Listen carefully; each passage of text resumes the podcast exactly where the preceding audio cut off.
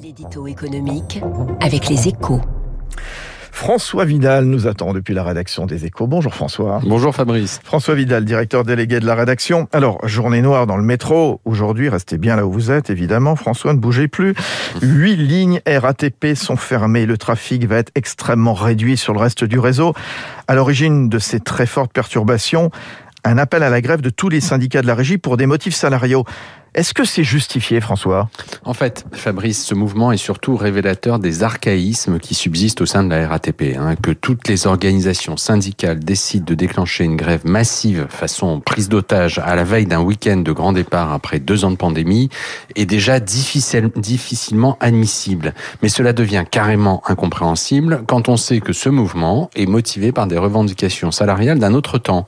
Il faut quand même avoir en tête que plus de la moitié du réseau va être fermé, alors que la direction de la RATP propose une augmentation des rémunérations de 2,7% en moyenne, après plus 2,1% l'an dernier, et une hausse de l'intéressement dont le montant tourne en général autour de 1000 euros net. Alors, de leur côté, les syndicats, estiment euh, toutefois que la direction de l'entreprise n'a proposé que 0,4% d'augmentation pour l'année en cours. Oui, mais parce qu'ils oublient sciemment dans leurs calculs les effets du GVT, ce mécanisme qui assure à la RATP, comme dans toute la fonction publique, une hausse régulière des salaires en fonction de l'ancienneté et de l'expérience.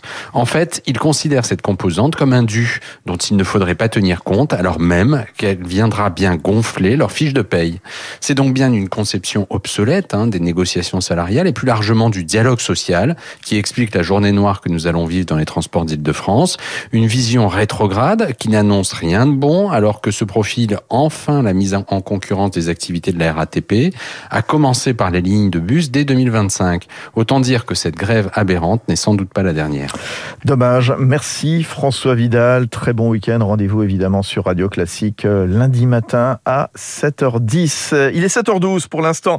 À suivre l'invité de l'économie Frédéric Leroux, membre du comité d'investissement stratégique de Carmignac. Et puis juste après, le fait politique avec David Doucan lors de la déclaration de candidature du président Emmanuel Macron approche-t-elle? Rendez-vous dans un instant. Très bonne